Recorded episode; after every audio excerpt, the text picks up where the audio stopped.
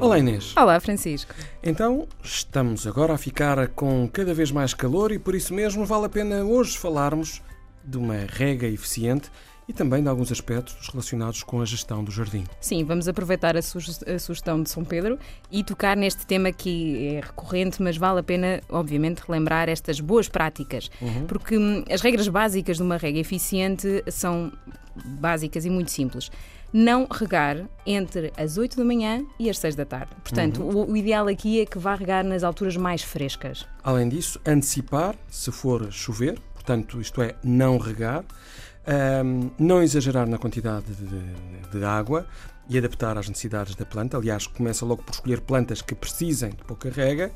E depois temos também o tipo de rega, ou seja... Sim, temos a rega gota a gota, e aí uhum. as poupanças podem atingir os 95%. Portanto, aqui fica o alerta da poupança financeira uh, ao fim do mês.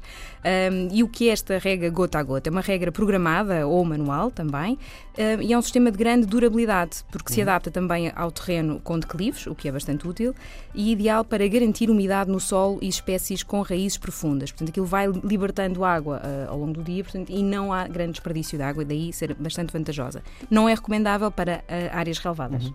Não, e depois temos a regra por expressão, não é? Que é para áreas maiores, nomeadamente relevadas, um, dias com muito vento, é necessária mais velocidade na rega.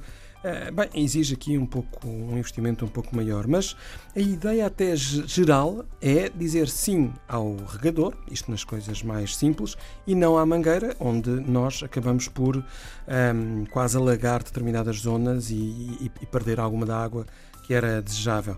Um, eu há pouco falei das espécies uh, e, e, esse realmente é um bom ponto de partida. Sim, porque aí não vale a pena nós estarmos a escolher espécies que não são adaptadas ao nosso clima.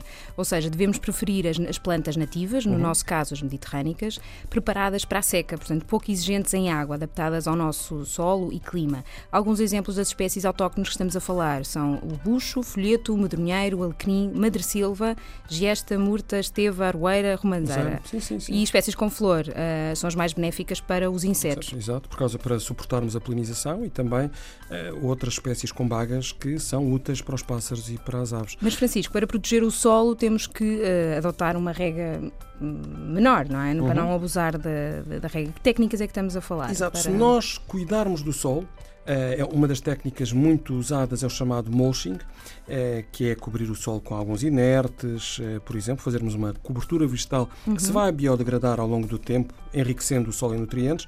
E também, por outro lado, por vezes podemos utilizar alguns inertes, algumas telas, que é uma solução mais duradoura.